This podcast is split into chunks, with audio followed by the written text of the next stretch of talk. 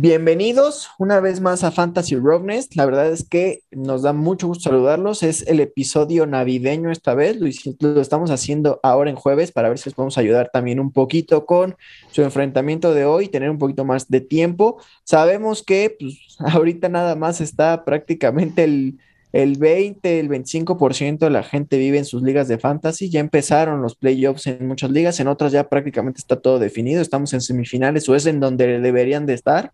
Y si no, díganle ahí a sus comisionados que la última semana de temporada regular no se juega fantasy porque muchos equipos descansan todas sus estrellas. Eso ya es ahora sí que uno de los mandamientos en el fantasy, pero esperemos que en su liga, pues así estén ahorita ya en semifinales y que sigan vivos. Y si es gracias a nuestro consejo, recomiéndenos y si no han llegado por culpa de nosotros, ahí de todos modos recomiéndenos, pero no nos digan, no, no, no les digan que fue por nuestra culpa que no llegaron.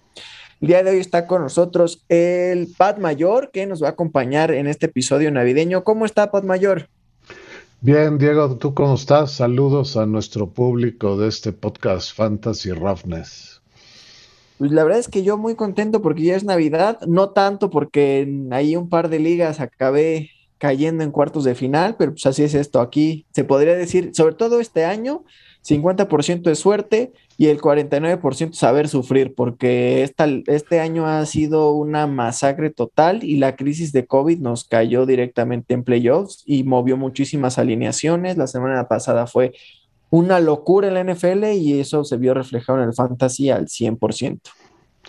Sin duda, y esta semana creo que va a ser igual, ya estamos empezando a ver reportes de jugadores adicionales que van a la lista de COVID. Como ejemplo, pues ahora los Santos de Nueva Orleans no tienen coreback para el juego del domingo.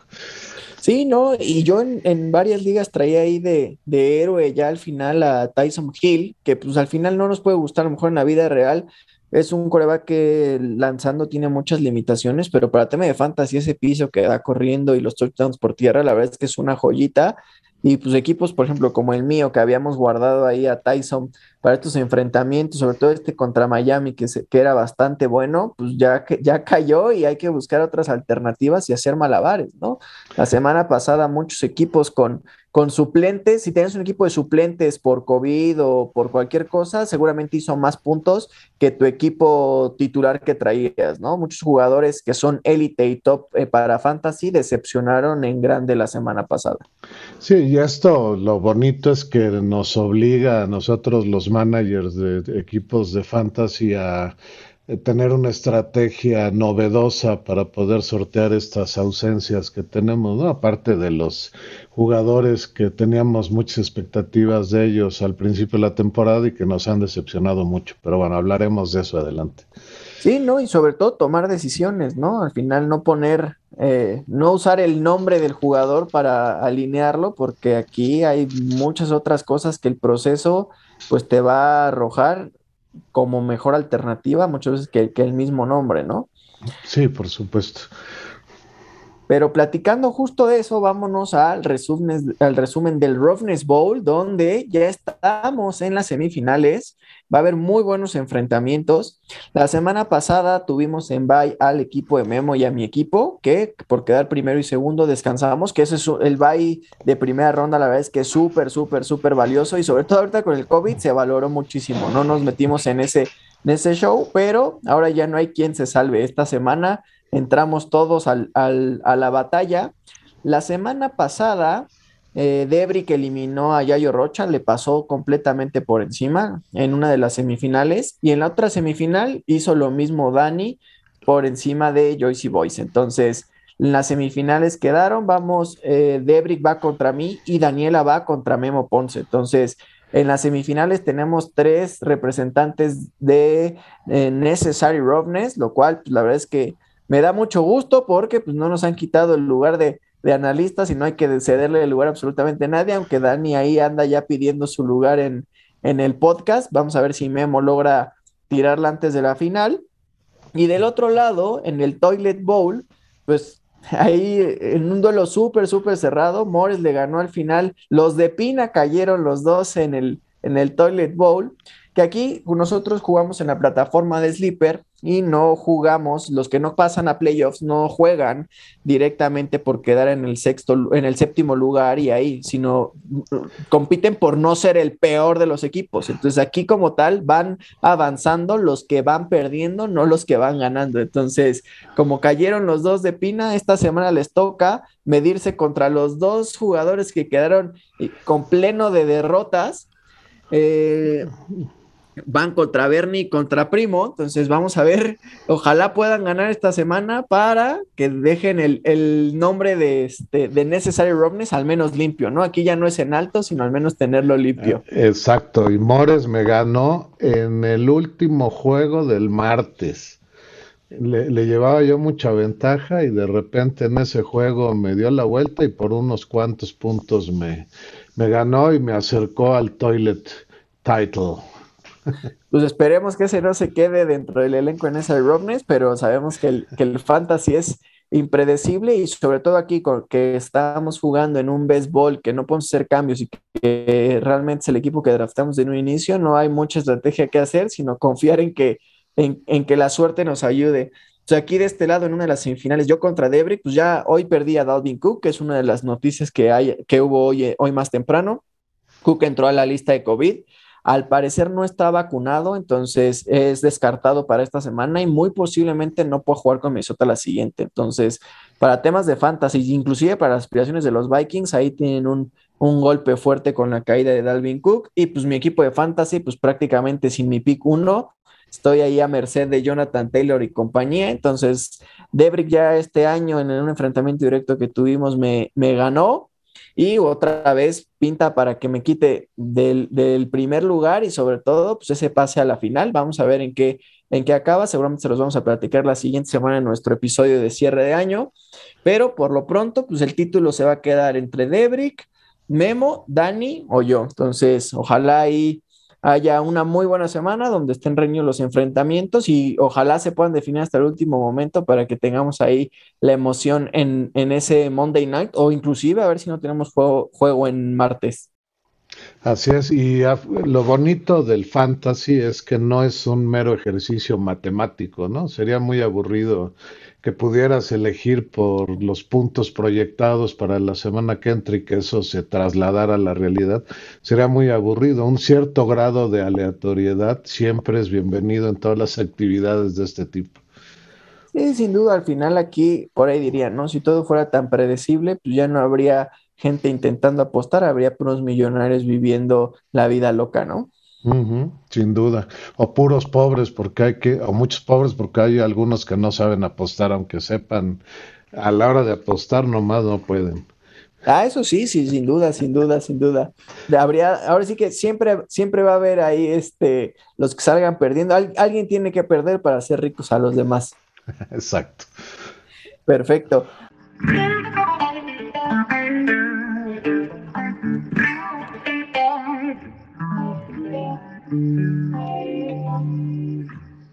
Pues vámonos, parte del, episodio navideño es hacer una recapitulación de qué tanto sufrimos o qué tanto disfrutamos este año con ciertos jugadores que, que, fueron un regalazo de Navidad anticipado y otros que pues prácticamente nos tocaron las puras cañas del ponche, ¿no?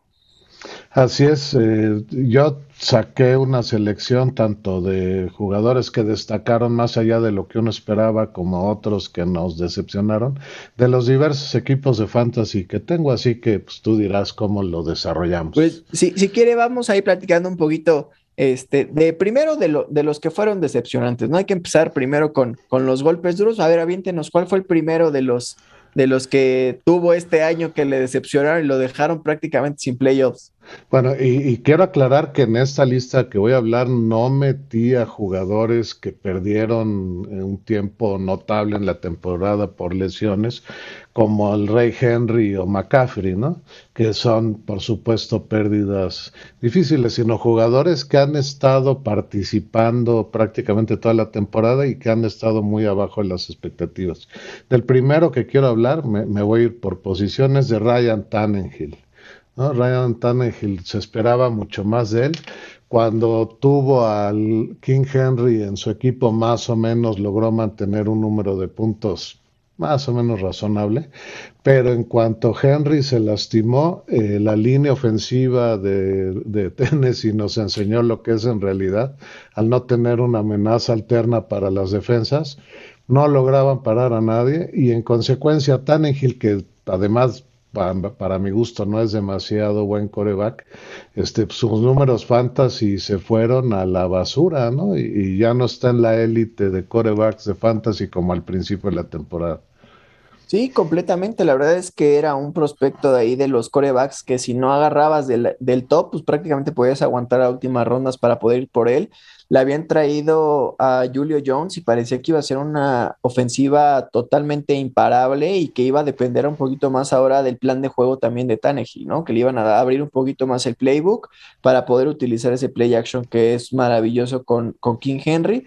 Sufrió un poquito también por las lesiones de sus receptores, pero al final, pues nunca nunca, ahora sí que llegó a las expectativas que todos teníamos esa ofensiva y pues por lo tanto Tanegil fue una de las decepciones sin duda o de esas cañas en el ponche que nos tocaron este año para la gente que, lo drafteó y que dijo, bueno, sabes que yo aguanto y Tanegil puede cumplir perfectamente, ¿no? Sí, yo, yo, yo sin duda creo que estoy totalmente de acuerdo. De este lado, yo creo que voy a ir del otro lado. Yo creo que de los corebacks que, sorprendieron y que fueron muy buenos, muy buenos regalos este año en, Fantasy, para mí sin duda es eh, Kirk Cousins. Kirk Cousins, lo peor que ha quedado es el coreback 3 en una semana. Es un, es un playbook que siempre ha predominado la, carrera y que desde que estaba Stefanski sufría mucho también ese, ese playbook con, con Cousins. También Cousins era eh, un coreback que tendía a cometer muchísimos errores eh, durante los juegos que costaban también en el tema de fantasy a pesar de haber tenido ahí un elenco de receptores con Jefferson y Thielen el año pasado, pues Cousins tampoco llegó a las expectativas o nunca había sido considerado como un coreback top 10. Al día de hoy, la verdad es que Cousins, eh, si lo agarraste en las últimas rondas, o muchas veces yo creo que Cousins en muchas ligas lo agarraron de waivers o de la basura porque se iba sin draftear, nadie confiaba realmente en que Cousins pudiera tener una buena temporada de fantasy. La verdad es que has tenido ahí un coreback bastante rentable que te permitió tener eh, mucho mejores jugadores en otras posiciones y poder equilibrar mucho mejor tu equipo sin, sin gastar un pick alto en, un coreback. Entonces, para mí, Cousins ha sido una belleza, a pesar de que, de que pues, muchos años había sido una decepción, ¿no? Sí, Cousins además, eh, aparte de que nos ha ayudado mucho en fantasy, la verdad es que ha tenido una temporada excepcional para Minnesota. Es el coreback de Minnesota en la historia, con más juegos, con tres touchdowns en una temporada, eh, eh, superando a Fran Tarkenton, que no es decir cualquier cosa. Entonces, esa excelente temporada pues, se ha traducido en buenos números de fantasy. Sí, claro. Claro. Tavera, vinte nosotros. Ahora uno de sus, de sus este, jugadores que superaron las expectativas, son de esos regalazos de Navidad que le tocaron.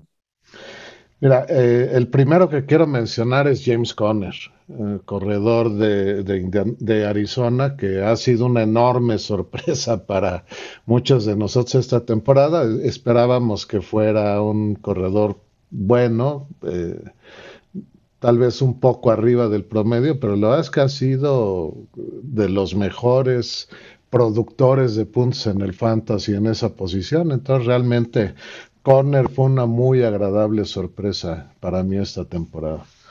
Sí, sin duda, la verdad es que cuando salió de Pittsburgh, sobre todo el año pasado, que, se esperaba que Conner eh, fuera uno de los pilares en, en, en, la ofensiva de los Steelers, para, y sobre todo para Fantasy, la verdad es que tenerlo como running back 2 era se esperaba que fuera confiable y pues la verdad es que no anduvo el año pasado. Entre lesiones y bajas de juego y esa línea ofensiva no funcionó.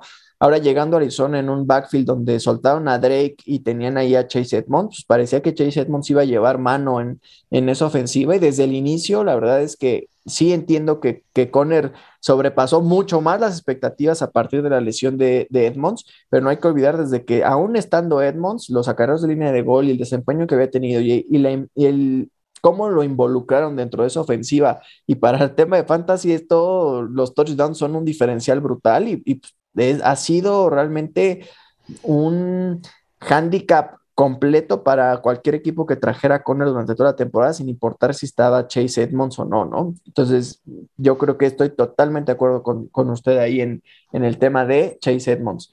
Para mí, una de las cañas que hubo este año en, en, Fantasy, pues, la verdad es que tiene que ser eh, James Robinson con los Jaguars.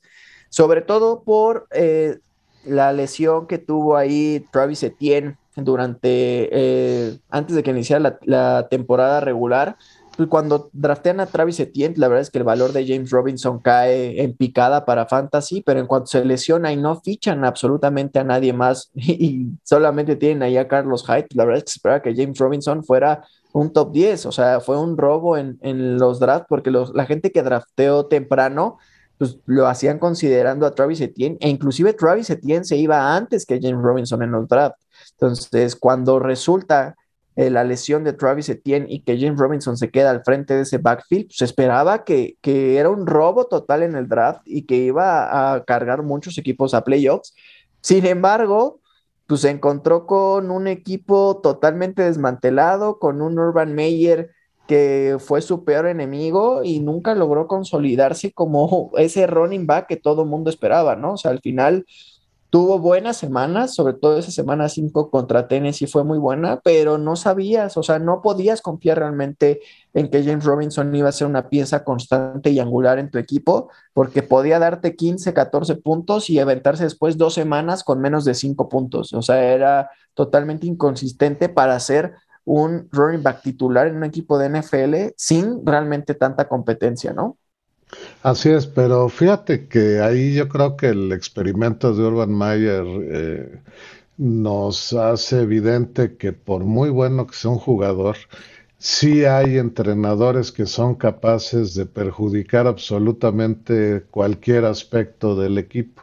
Y eh, ahora sabemos que ese era el caso con Mayer, ¿no? O sea, es, es muy difícil correr cuando tu ofensiva no tiene opciones, cuando es muy fácil diagnosticar que tú vas a ser el portador de, muchas oportunidades de correr y además con una línea que no está a la altura de un corredor de, alto nivel, ¿no? Entonces, pues sí, eh, yo creo que mucha gente se fue con la finta de que Urban Mayer venía con un cartel enorme del fútbol colegial, y nunca esperaron que fuera este desastre, ¿no? Sin embargo, la experiencia mía de muchos años de, ver NFL es que los entrenadores de colegial generalmente fracasan en la NFL. Sí, sí, la verdad es que son pocos los casos que dan el salto y pueden mantener el, el nivel. Eh, dentro de las decepciones que tiene ahí, ¿qué otro tenemos ahí para poder seguir aventándole fruta a la piñata? Fíjate que hay uno que, que por el costo tan alto que tuvo eh, el poder agarrarlo, el, el, pick muy alto en el draft cerca del principio y que no ha tenido una temporada para pagarlo, es Stephon Dix, receptor de Búfalo. Eh, no ha tenido mala temporada, pero si tú comparas el precio que pagamos una primera, segunda, máximo, tercera ronda por, por obtenerlo, la verdad es que la puntuación que nos ha dado deja mucho que desear porque tenemos puntuación equivalente en la séptima u octava ronda. Entonces, esa es una decepción también muy, muy importante para mí. No, totalmente de acuerdo. De hecho, estaba el debate, ¿no? Si Stephon Dix o Davante Adams deben ser el wide receiver uno en irse en todos los drafts. Y la verdad es que sí, no ha, no ha cumplido para nada la expectativa que se tenía. Dix ha sido, sí, siempre ha dado por volumen eh, los números de un buen wide receiver, pero no de un wide receiver uno global o wide receiver dos global. La verdad es que no, se quedó muy corto. Eh, los Bills no han logrado ser la ofensiva que vimos el año pasado y por lo tanto, pues eso se vio totalmente en el impacto ahí. Aquí en los wide receivers a mí me gustaría que ampliáramos un poquito más. Vamos a dar dos por cada, o sea, dos decepciones y dos, dos héroes, porque justo es la posición más vasta y donde pues más podemos sacar durante toda la temporada. Para mí, otra de las decepciones, justamente por el costo que tuvo, fue de Andre Hopkins.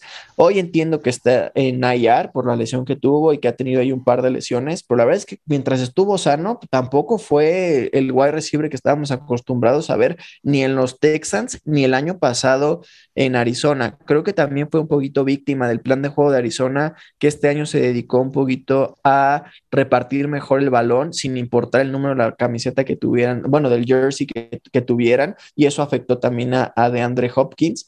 Pero yo creo que eh, cuando tú drafteas a DeAndre Hopkins en máximo la segunda ronda, pues esperas que sea tu wide receiver uno constante y sobre todo, pues es una máquina en zona roja, ¿no? O sea, normalmente tiene muchos, muchos intentos de pase ahí, es uno de los principales eh, amenazas que tenía Arizona y este año, pues, la verdad es que al, dividir todo ese plan de juego aéreo que tenían, pues, se ha visto muy, muy, muy afectado. Así es, yo tengo otro receptor que considero que fue un gran fracaso este año, también un poco llevado a esa situación por la eh, por el mal cocheo de su equipo y me refiero a Alvin Robinson de los Osos de Chicago del cual se esperaba bastante. Eh, yo lo agarré en una cuarta ronda, esperando que tuviera un rendimiento más o menos bueno con Justin Fields, y la verdad es que ha sido un verdadero fracaso. él sí está muy, muy lejos de las expectativas de puntos que tenía yo cuando lo agarré. Sí, de acuerdo. De hecho, inclusive yo creo que eh, si pudiéramos ponernos en un top, para mí sería el peor de decepción en cuestión de wide receivers este año porque a diferencia de los dos que comentábamos previo, de varios que también hubo durante todo el año, eh, tanto Dix como Hopkins, como muchas otras opciones, se mantienen en rosters. La diferencia con Allen Robinson es que llegó un punto en que ya no se pudo aguantar y acabó en la basura. Y hoy, al día de hoy, en las ligas debe de seguir en la basura porque no ha demostrado absolutamente nada y ya estamos en semana 16. Entonces, ya estamos en las semifinales de Fantasy y no ha dado un solo juego ya no se diga bueno, sino al menos rentable para mantenerlo en un roster. Entonces, sí, sin duda para mí Allen Robinson, y eso qué bueno que lo dejó al final en el tema de las recepciones, porque sin duda es, es la peor. Pero en cuestión de los regalos, creo que no hay otro y es el indiscutible este año, es Copper Cup. Creo que Copper Cup, había ahí la duda si va a ser Woods, si va a ser Cup, eh, dependía del gusto o la expectativa que tuviera cada quien, pero normalmente en la mayoría de los rankings estaban muy juntos y la diferencia era a lo mejor un touchdown o, unas, o sea, un par de yardas a favor de uno u otro. Pero lo que hemos visto este año de Copper Cup, que va en camino a igualar la marca que tuvo Megatron en los Lions, entiendo que Megatron lo hizo eh, en tema de yardas, lo, lo hizo en 16 semanas y acá tiene 18 semanas para poder hacerlo, pero va en camino a pero ha sido brutal lo de Copper Cup, no nada más en yardaje, sino, también en el número de touchdowns. Y por la ronda en la que podías tomar a Copper Cup, ahorita yo creo que de la gente que está en semifinales, yo, yo podría atreverme a decir que al menos la mitad debe traer ahí a Copper Cup en su equipo, porque inclusive empezando la semana pasada en cuartos de final, no decepcionó aún así, en estándar dio arriba de 25 puntos, lo cual pues, sigue cargando con los rosters hasta el final, ¿no? A menos que se venga ahí una desgracia por tema de COVID, pues creo que no va a ser alguien que va a cargar tu equipo prácticamente hasta el campeonato.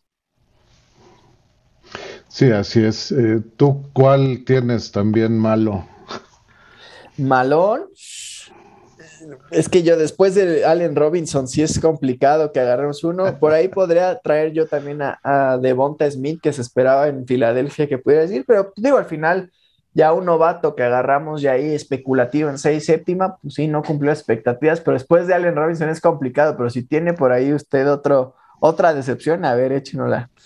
Bueno, en, wide receivers esas son las dos que identifiqué, pero te puedo hablar de unas buenas selecciones de wide receivers que hice, que me han dado buenos puntos, porque no se esperaba tanto de ellos. El primero del que quiero hablar es de Deontay Johnson de los acereros, que superó ampliamente las expectativas que tenía yo al principio de la temporada. Ha sido bastante bueno su, su rendimiento, sorprendente, y yo creo que refleja un poco el, el el buen desempeño que en pases ha tenido Rollisberger, al menos en partes de los partidos. Entonces, este jugador pues, también me ha dado bastantes puntos, mucho más de lo que yo esperaba cuando lo drafté.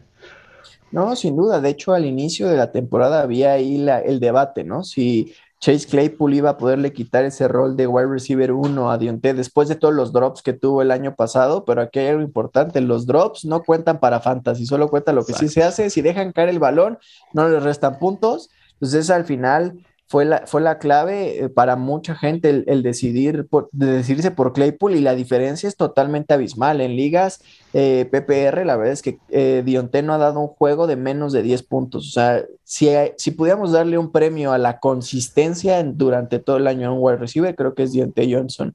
Y en la misma línea, yo me iría otro, otro que fue para mí un robo en el draft y que ahora sí que superó completamente sus expectativas es Jalen Warren, el novato de Miami. Con Tua, la verdad es que se, esperaba que pudiera tener una explosión, pero no de, esta magnitud.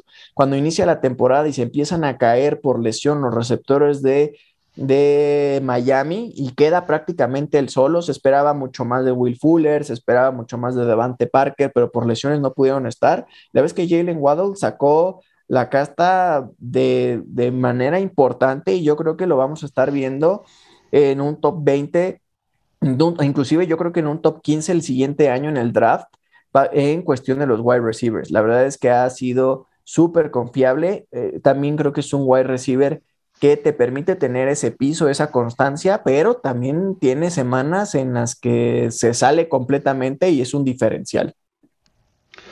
Eh, ¿Podemos pasar a los corredores? ¿A los corredores o a los Tyrants? Eh, como tú quieras, tú eres el host. aquí estamos total libertad. Al que usted quiera, y de ese vamos a platicar. Bueno, quiero hablar de un corredor que ha sido realmente sorprendente y maravilloso para el equipo donde lo tengo ha dado una cantidad de puntos brutal para la posición en el draft que le agarré y además juega en un equipo del que nadie esperaría nadie bueno. De Andre Swift, corredor de los Leones de Detroit. Realmente eh, eh, se ha convertido en un corredor que es utilizable como titular en muchas ligas de fantasy ante la competencia que hay con un corredor agarrado en una ronda baja del draft. Entonces, eh, eh, él tiene mi mención como un corredor que ha rendido mucho más de lo que se esperaba de él. Sí, sin duda, la verdad es que se fue, fue cayendo cada vez en los drafts y ha sido un arma letal para Detroit. Entonces, digo, desafortunadamente las lesiones lo frenaron al final, pero durante la mayor parte de la temporada, la verdad es que estuvo dando muchísimos puntos y cargando con muchos equipos. Y en la misma línea, creo que el héroe inesperado de todos, que puede ser en algunas ligas estaba como running back, en algunas como wide receiver. Sin duda, el Patterson de los Falcons. La verdad es que ha sido uno de los héroes de fantasy de este año. Por ahí mucha gente que está en contra de la estrategia de draftear corredores temprano y que por ahí lo lograron agarrar en waivers. La verdad es que fue una joya completamente porque le dio un boost a todo el equipo que lo logró agarrar de, de, de la basura o de la agencia libre. La verdad es que pues ha sido un impulso brutal y es, él es la, toda la ofensiva de Atlanta. Nada ha funcionado como debería en Atlanta más que el Patterson. Así es. Ahora, un corredor que fue una enorme decepción para eh, uno de mis equipos es Antonio Gibson de Washington, No Name Team eh, lo drafté muy alto porque tenía yo expectativas altas de todo lo que había estudiado. Pensaba que la ofensiva de, Washington se iba a tener que apoyar mucho en él y no ha rendido la cantidad de puntos como para haber justificado la ronda del draft en el que la agarré. Ahora, Washington ha ido mejorando las últimas semanas, pero él en especial no ha logrado salir de la mediocridad de puntos de fantasy que nos ha dado. Sí, sin duda, y sobre todo después de las declaraciones en preseason que aventó Ron Rivera, que quería utilizarlo como utilizaba McCaffrey, pues la verdad es que se fue al cielo el valor que tenía en el draft y no ha logrado llegar a la altura. Ahí trae una, una fractura un poquito rara que no se puede curar con dos semanas de descanso ni con tres, va a tener que, que esperar al cierre de la temporada. Pero pues esa va a ser una de las dudas para el siguiente año, ¿no? O sea, si realmente eh, lo que lo limitó este año a poder llegar al potencial de lo que mencionaba Ron Rivera es esa lesión o realmente no lo piensan utilizar así, ¿no? Si quiere, vámonos a los Tyrants. En los Tyrants, aquí hay muy poquita, eh, ahora sí que tela de dónde cortar, porque cada año es la posición que más dolor de cabeza da, sin duda alguna, o sea, y que es una de las posiciones más volátiles, pero yo creo que este año, sobre todo, No lo me gustaría ponerlo como decepción total, pero yo creo que Travis Kelsey esta temporada ha quedado de ver por ser la posición y la constancia que había tenido Travis Kelsey dentro de un equipo de fantasy no ha llegado a la expectativa este año. Travis Kelsey muchas veces estaba, sobre todo este año, siendo drafteado en primera ronda por, la por el diferencial o el upgrade que te da completamente durante todo el año, ¿no? O sea, al final se podría decir que Kansas City tiene un wide receiver 1 y un wide receiver 1B con Kelsey y con Tyreek Hill y este año, la verdad es que los touchdowns con Kelsey han estado mucho más escasos de lo que habíamos visto la semana, los años pasados. La verdad es que la ofensiva de Kansas eh, para Fantasy ha quedado de ver muchísimo este año. Creo que ha sido una de las peores decepciones en cuestión de cómo estructuras tus, tus equipos de Fantasy en el draft. Y para mí, Kelsey este año no valió esa primera ronda porque no te dio ese diferencial o ese upgrade en comparación a haberte esperado con otro Tyrant. Exacto, y en ese sentido, quien nos ha sorprendido porque ha rendido más de lo que se esperaba de él es George Kittle de San Francisco. En general, tanto él como los receptores de San Francisco han tenido mejor temporada de la que esperábamos porque Garapolo ha tenido una temporada más o menos razonable, pero Kittle es, es realmente muy notable lo que ha hecho y ahora eh, yo consideraba la posición de Titans que era una posición de agarrar a uno de dos, Kelsey o Mark Andrews de Baltimore, y fuera de ellos, pues la verdad es que era una bola ahí amorfa de gente que te podía dar entre 8 y 4 puntos. ¿no? En, una semana típica. Entonces, la verdad es que no le hacía yo mucho caso a la posición de, de Tyrants y no podía agarrar a Kelsey o Andrews. Y de repente en un draft, en una ronda baja, pude agarrar a Kittle este, esperando que fuera lo mismo que los demás y oh sorpresa, especialmente en las últimas semanas ha sido una muy muy agradable sorpresa. No, y, eso al final nos habla también de, lo pareja que está o lo disparejo que está esta, esta posición. Al final, Kirill, con todo y las lesiones que consideramos al día de hoy, ya es el, es el Tyrant 3 después de haberse inclusive perdido muchísimos juegos, ¿no? Y dentro de esta categoría, pues a mí me encantaría meter a dos que en muchas ocasiones se iban hasta undrafted y los agarraste free agent, que es Dawson Knox de los Bills, que ese para mí es la mayor sorpresa este año en Tyrants, y Rob Gronkowski, ¿no? Que son dos Tyrants que se han perdido juegos por lesiones, pero al día de hoy Dawson Knox es el número 4 en Tyrants y Gronkowski es el número 10, a pesar de creo que ha jugado menos partidos de los que realmente ha estado activo y aún así les alcanza para estar en el top 10 a ambos. Entonces, realmente han sido dos jugadores que han sobrepasado las expectativas de manera abismal y que resultaron sorpresas para la gente que no utilizó un, pick en ninguno de las opciones de Tyrant que se esperaba para esta temporada y que al final pues, acabaron robando ahí en Free Agent y potencializando los, los rosters a, más no poder, ¿no? Así es, a mí siempre con Gronkowski lo que me preocupa en esta época pues, es su salud, ¿no? Ya, ya es un jugador que es poco confiable en ese aspecto. Sí, sí, sin duda. Y creo que una de las decepciones que me gustaría saber su opinión y sobre todo para qué vamos a hacer el siguiente año con él es Darren Waller. Darren Waller tuvo un partido de debut brutal donde tuvo más de 15 targets por parte de, este, de Derek Carr y de ahí no tuvo otro muy buen juego, ni siquiera cercano a lo que, a lo que mostraron en semana 1 y a lo que estuvo su precio en el draft, ¿no? Sí, de hecho, este tan buen uh, inicio de temporada tuvo Waller que siendo eh, tight end eh, agarraba más pases que los receptores, ¿no? Y después se lastimó. Aquí hay algo importante. Siempre en el tema del fantasy vamos a utilizar en la mayoría defensas y kickers. La recomendación siempre en este podcast ha sido que sea lo último que, que, que, que draften justamente por lo que vamos a platicar, las mejores defensas y las peores, y en dónde las pudiste agarrar en el draft y qué realmente te ha quedado de ver. Para eso el PAD trae aquí la defensa top para él de, este año.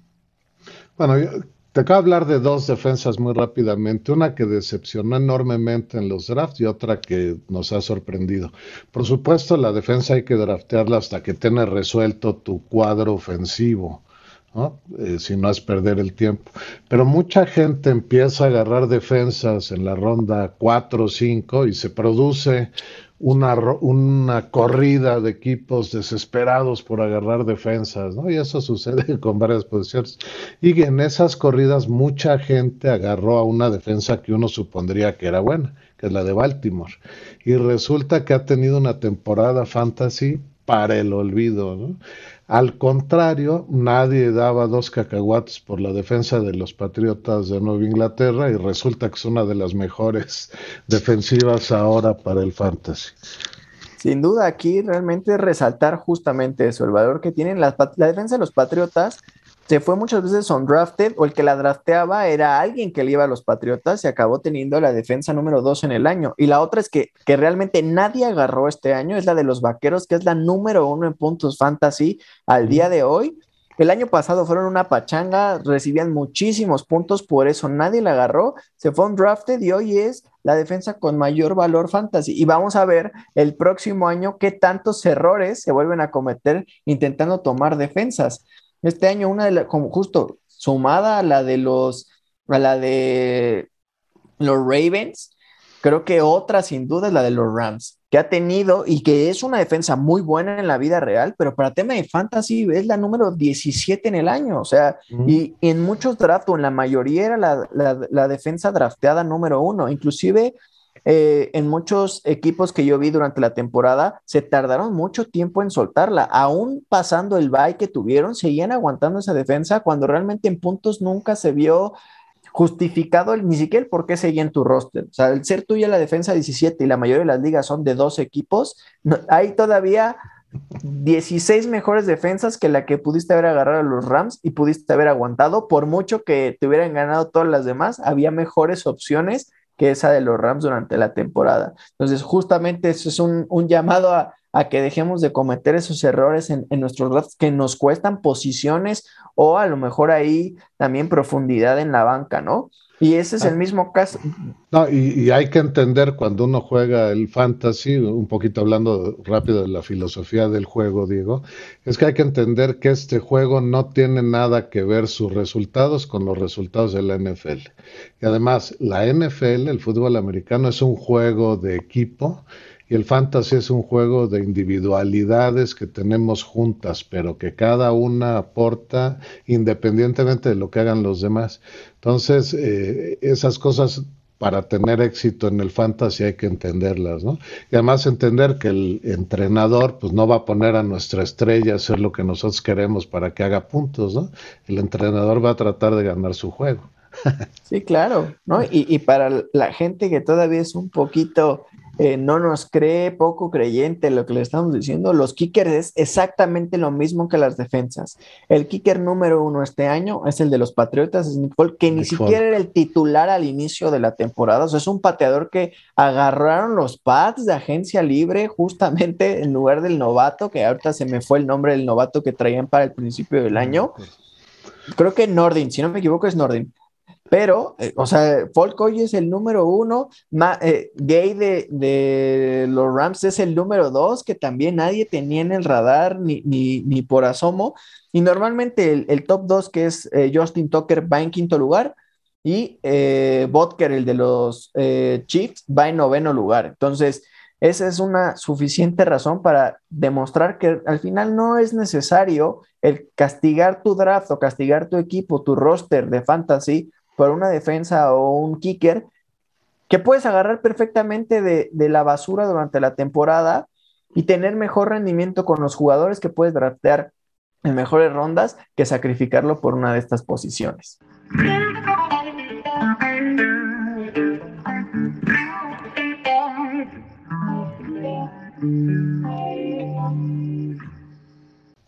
Pues perfecto, Pat, acabamos nuestro análisis del tema navideño. Vámonos rapidísimo, vamos a hacerlo muy breve al final, porque aquí ya en esta semana, pues ya realmente no tenemos mucho eh, que, aconsejarles de, para poder meter en sus rosters para esta semana. Pues la mayoría de sus alineaciones deben de ya estar hechas con los mejores jugadores que tenían y sobre todo ahorita con el COVID, con los que tengan disponibles.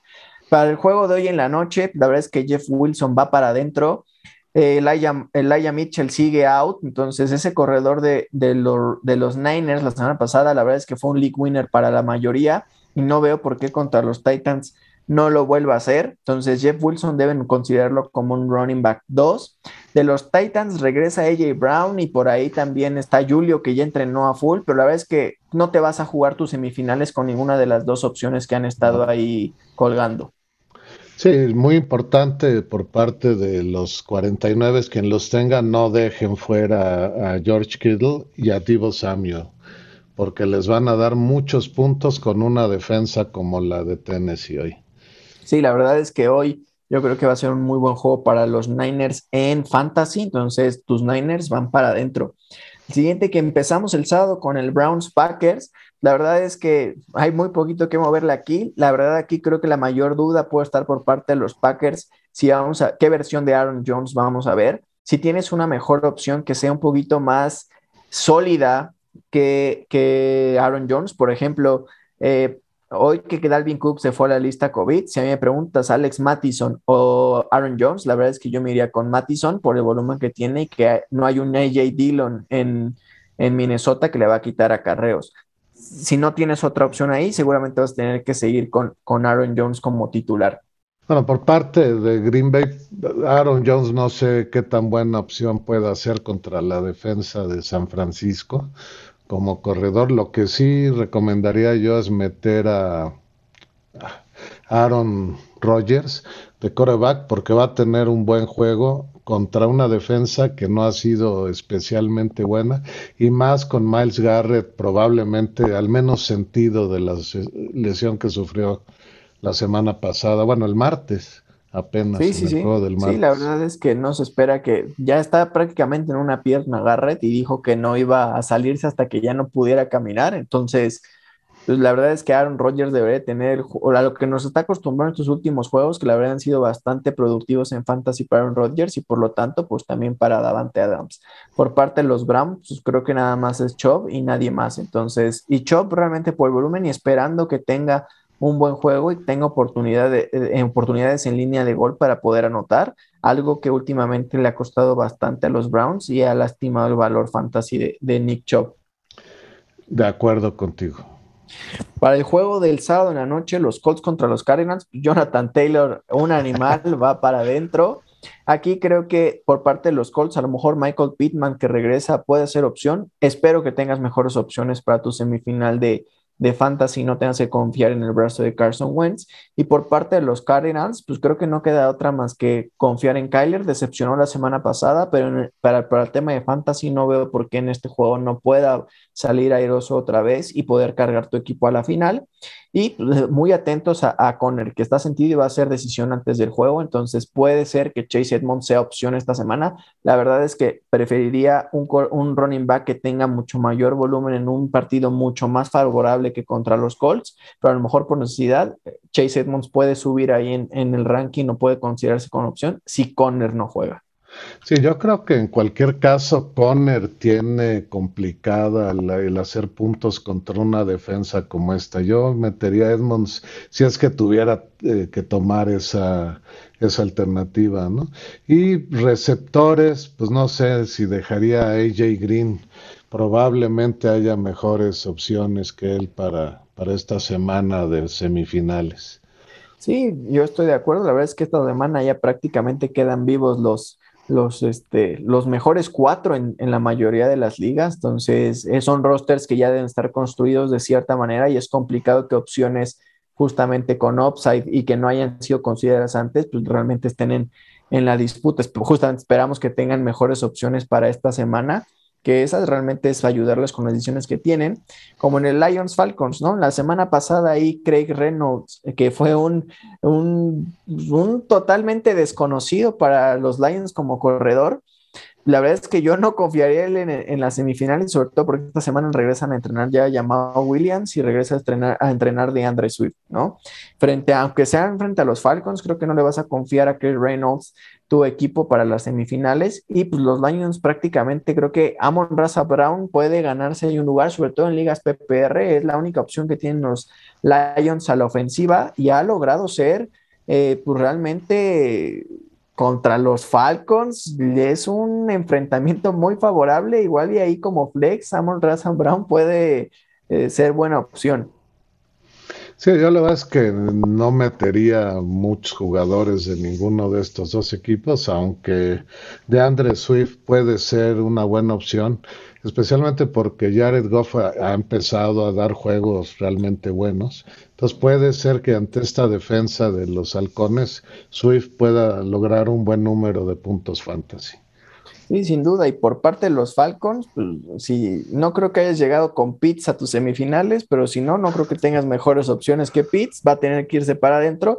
Y Patterson tuvo el peor juego de su temporada justamente en cuartos de final, pero esperemos que la mayoría de los que traía Patterson por ahí tuvieran su bye la semana pasada y no sufrieron ese juego y que puedan utilizarlo esta semana porque ese enfrentamiento contra los Lions también es muy, muy, muy rentable. En el Ravens contra Bengals, pues la mayor duda aquí es Lamar Jackson, ¿no? La verdad es que creo que es una de las dudas que va a tener muchos equipos en playoffs. Yo personalmente no lo utilizaría en tus semifinales de, de, fantasy, sobre todo porque no sabes primero si va a regresar y segunda en qué condiciones va a regresar. El coreback es una posición que puedes streamear sin problema, sobre todo en estas instancias donde quedan cuatro equipos. Seguramente en la basura hay opciones también. Yo me iría sobre todo ahí un poquito más a la segura, porque no sabes qué versión de la mar, o sea, donde se sienta del tobillo en el primer cuarto y te deje tus semifinales votado con tres puntos fantasy, estás frito.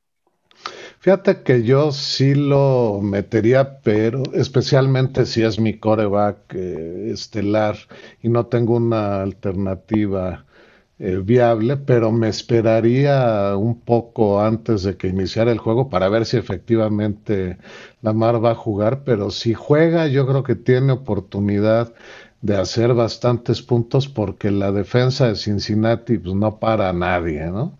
Entonces, Lamar eh, peleando por llevar a su equipo a playoffs después del desastre de las últimas tres semanas, puede ser que nos dé buenos puntos. Nada más, asegúrense que juegue. Y del lado de los Bengals, pues toda la ofensiva va para adentro contra unos Ravens, la verdad es que bastante diezmados. Si tienes a Chase, a Higgins o a Burrow, van para adentro. Siempre no los has sacado de tu alineación titular, no tendrías por qué hacerlo en semifinales y hasta ahí por parte de los Bengals.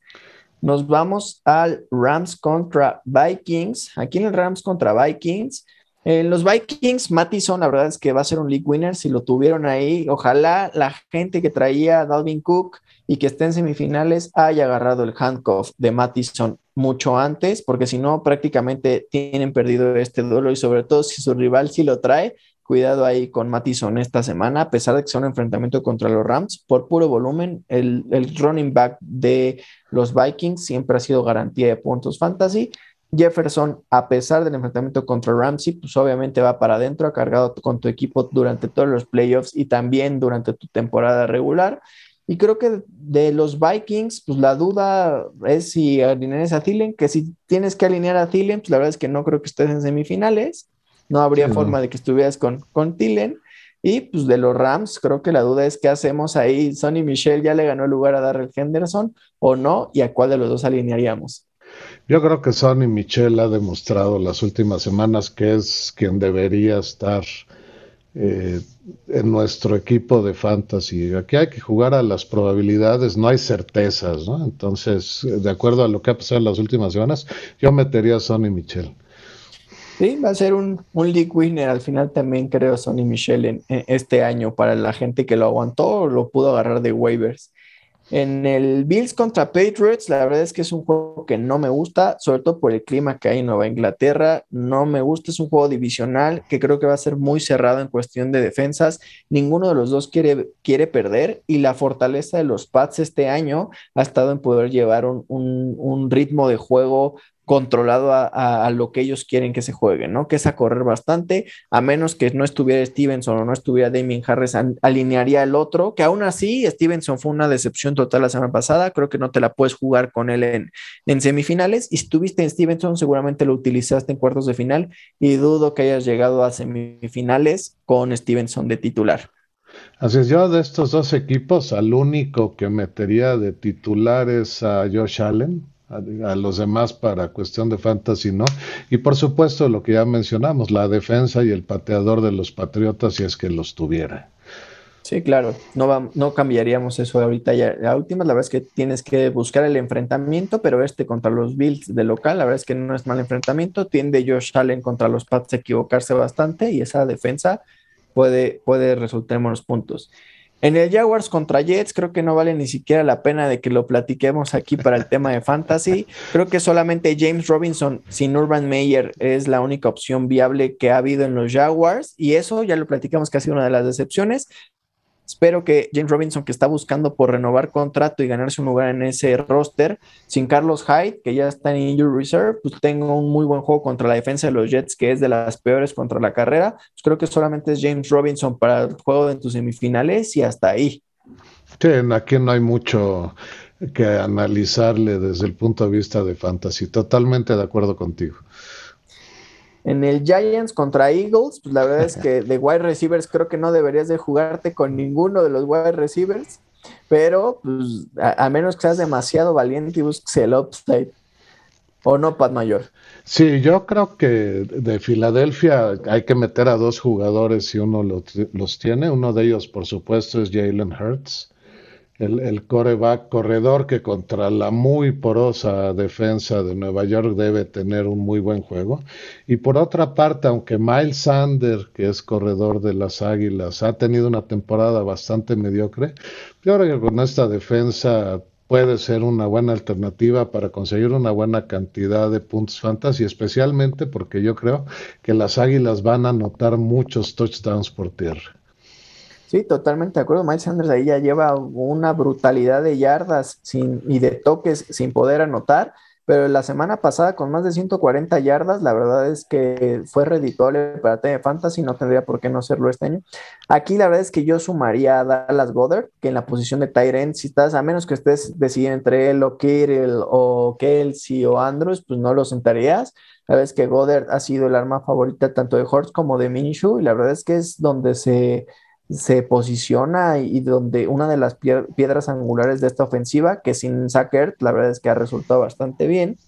Del lado de los Giants, pues creo que no hay nada que te pueda sumar a tus, a tus semifinales de fantasy. Me extrañaría mucho que un equipo que haya traído a, a Saquon Barkley esté en semifinales con él. Si por alguna extraña razón yo lo traigo en uno de mis equipos, la verdad es que lo voy a sentar pero eh, pues sí, Saquon Barkley no te llevó hasta acá y no vas a confiarle a él tus semifinales. Es un running back 2 que depende totalmente del volumen, sobre todo en ligas PPR, ahí a lo mejor es un poquito más eh, dudosa el meterlo o no, pero en una liga estándar absolutamente no. ¿Qué tanto upside tiene de poder llegar a zona anotación? Absolutamente nada. Sí, de acuerdo contigo. En el Panthers contra Buccaneers, la verdad es que de los Panthers no creo que ninguna de las opciones sea. DJ Moore, que era la opción más rentable, lo traes ahí tocado. La verdad es que no lo vas a utilizar en tus semifinales. Y por parte de los Buccaneers, creo que aquí traemos un Super League winner, que es Ronald Jones. El año pasado vimos cuando cayó Ronald Jones, justamente como Leonard Fournette tomó las riendas de esa ofensiva y se convirtió en lo que venía siendo durante toda la temporada Ahora le toca a Ronald Jones y la verdad es que en semifinales hay, yo creo que pocos corredores que me gustan más que Ronald Jones, pues sobre todo por el volumen y la ofensiva en la que está. Además, en esta semana tiene la gran ventaja, voy a ponerlo entre comillas, pues que los eh, objetivos principales de Tom Brady están fuera de acción. Entonces es claro que van a correr más de lo acostumbrado y eso va a, beneficiar a Jones. Y Gronkowski también se me hace una super opción, ¿eh? O sea, al menos que traigas a Kittle, Kelsey y compañía, yo no utilizaría tu Tyren por encima de Gronkowski.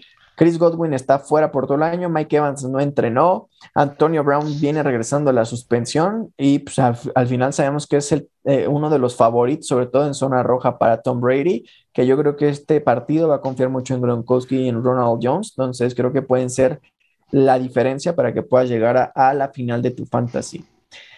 Aquí en el Chargers contra Texans hay una súper, súper, súper cuestión a, tomar en cuenta. Eckler ha sido uno de los mejores picks en este draft, que no lo mencionamos, pero aquí quiero hacer la mención especial para Eckler. La verdad es que ha sido brutal la temporada que ha tenido Eckler, pero la mala noticia es que está en la lista de COVID. todavía tiene posibilidad de ser activado, pero hay que tener mucho ojo aquí.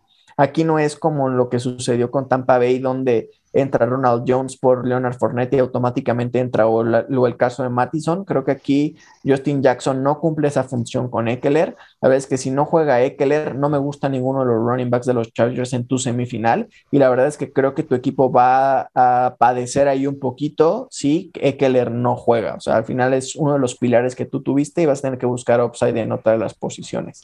Así es, pero esta abre muy buenas probabilidades de puntos para Mike Williams y para Keenan Allen de los Chargers. Entonces pudiera ser interesante analizar si conviene meterlos. No, y ahí Justin Herbert, la verdad es que te puede dar el pase a la final si lo trajiste durante toda la temporada. La verdad es que puede hacer valer toda tu temporada en, este juego, si todavía sin, sin, sin Eckler. Por parte de los Texans, pues, obviamente nadie va para adentro. Brandon Cooks, que era la única arma que medio habías utilizado, está en lista COVID, entonces olvídate de cualquiera de los Texans. Por parte de los Bears contra los Seahawks, pues la verdad es que es un juego muy, muy, muy confuso. A Montgomery por volumen lo vas a tener que meter por parte de los Bears. No creo que tengas una mejor opción. De los receptores no tocaría ninguno.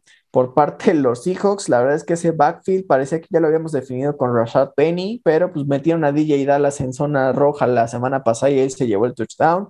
No creo que en tus semifinales te la vayas a jugar con alguno. Lockett sigue pendiente de poder salir de lista COVID y Metcalf sin Lockett resultó ser el mismo Metcalf que con Lockett. Exacto. Sin embargo, si sale de la lista COVID, Lockett puede ser muy buena opción. Contra esta defensa se presta a que haga muchos puntos fantasy. Sin duda. En el Broncos contra Raiders, pues la verdad es que ninguno de los dos equipos trae opciones fantasy rentables. Creo que aquí ya Donte Williams estaba tocado durante la semana. Creo que los running backs de, los, de, los, de Denver son las únicas dos opciones que podrías considerar para poder ingresar, pero obviamente si traes ahí por ahí a un Mattison, o a un Ronald Jones. Me gustan muchísimo más que cualquiera de los dos running backs de Denver en este enfrentamiento, a pesar de que sea favorable contra Las Vegas. Pues como comparten snaps, la verdad es que tienes que ir por el volumen seguro y asegurado que tienes con, con cualquiera de las otras dos opciones. Por parte de los Raiders, creo que el que se ha ganado su lugar y decepcionó la semana pasada solamente era el nuevo Copper Cup que le llaman ahí en, en la ofensiva de los, de los Raiders. ¿O usted cómo lo ve? Sí, eh, pregunta, Diego. Josh Jacobs sí va a jugar. Parece que sí, la verdad es que sí, pero no contra la defensa de los Broncos, la verdad es que no me gusta. O sea, la verdad es que no me gusta. Ha sido un running back que no me ha gustado durante todo el año. Empezaron a utilizar un poquito más por aire, pero esta ofensiva de los Raiders es demasiado inconsistente como para confiarle a, a Josh Jacobs tus semifinales. Creo que, insisto, creo que me gusta más Mattison, me gusta más Ronald Jones no, no sé cómo se va a desarrollar el juego. Espero que el plan de juego debería de estar por tierra porque el perímetro de Denver es brutal y Hunter Renfro no creo que pueda aguantar solo, solo el plan de juego para que puedan ganar los Raiders, pero pues, al final es un equipo en total descontrol desde hace muchos años y no creo que, que hagan las cosas como todos esperamos este partido. Asesora, en cualquier caso, estas dos ofensivas yo no utilizaría mayormente jugadores porque la verdad es que creo que va a ser un juego de pocas anotaciones. De acuerdo, totalmente. En el Washington contra Cowboys, pues la verdad es que por parte de Washington regresa ya el coreback titular contra la defensa de los Cowboys. Traías a McLaurin, no creo que hayas llegado a, a semifinales, pero yo contra los Cowboys, contra los Cowboys sí lo utilizaría. Ahí está Antonio Gibson, que no creo que tengas mejores opciones que Gibson, lo vas a tener que utilizar a pesar de que sea una de las decepciones o no haya cumplido las expectativas que teníamos. Y del otro lado de Dallas, ¿qué hacer con esta ofensiva de Dallas, Pat? Que no jala ni para fantasy ni para la vida real. Bueno, yo con el que me confiaría en este enfrentamiento es con CD Lamb. Creo que él sí tiene oportunidad con esta defensa de hacer algo bueno. Claro, mucho va a depender de que eh, la ofensiva y especialmente Dak Prescott se den un buen juego y lo busque en todas las oportunidades largas que van a tener. Sí, de acuerdo, creo que para mí CD es la opción confiable si estás en tus semifinales y hasta ahí, ni siquiera Dak Prescott, creo que Dak Prescott tampoco ha cumplido las expectativas que se tenían con el inicio de año. Eh, sí que Elliot depende del touchdown que tengas ahí. Obviamente, no creo que tengas mejores opciones si estás en estas instancias con Elliot y vas a tener que apostarle al touchdown. Y pues, creo que hasta ahí, o sea, en tema de los cabos no hay, no hay más. La, apuesta de Mari Cooper o Gallup no me gusta ninguna de las dos. No, los dos se, se minimizan el valor ahí, prácticamente desaparece el upside, no sabes cuál va a resultar bien. Y sin Dak Prescott al 100%, creo que CD Lamb es la única opción de los Cowboys.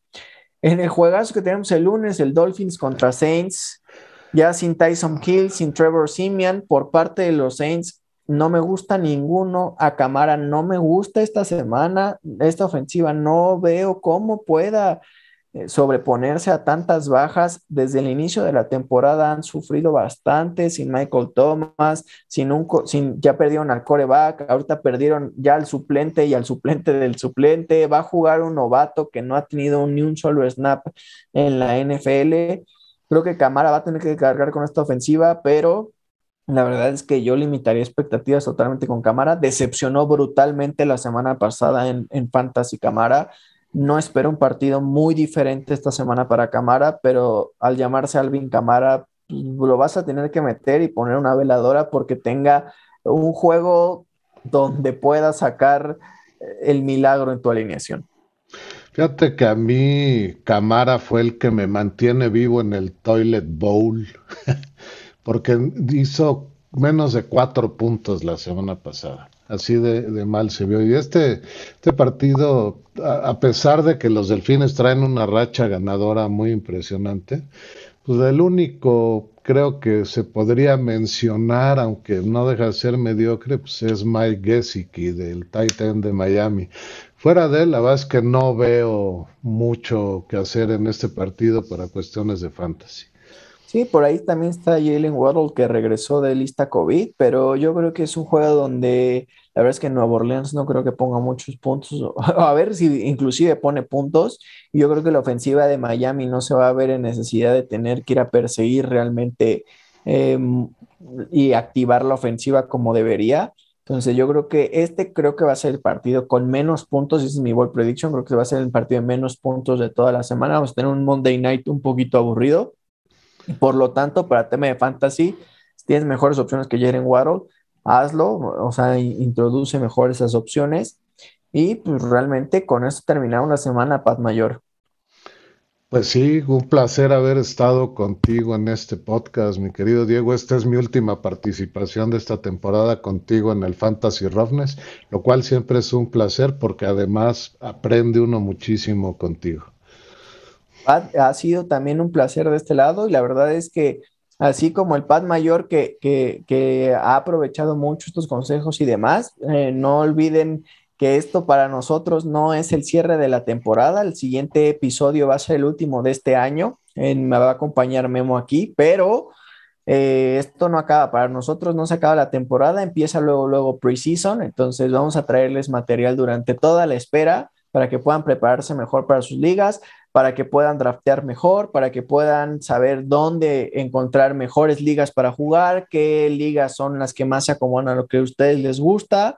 Entonces vamos a platicar de muchísimas cosas en nuestra preseason y pues, también a, platicar de, de, esto que se llama NFL y que a todos nos encanta. Entonces, Pat, un gustazo tenerlo por acá. Deseo que pase felices fiestas, que tenga feliz Navidad, un excelente inicio de año. Igual para todos nuestros podescuchas y aquí nos escuchamos la siguiente semana con el último episodio del año. Un abrazo a todos. Esto fue Fantasy Robness.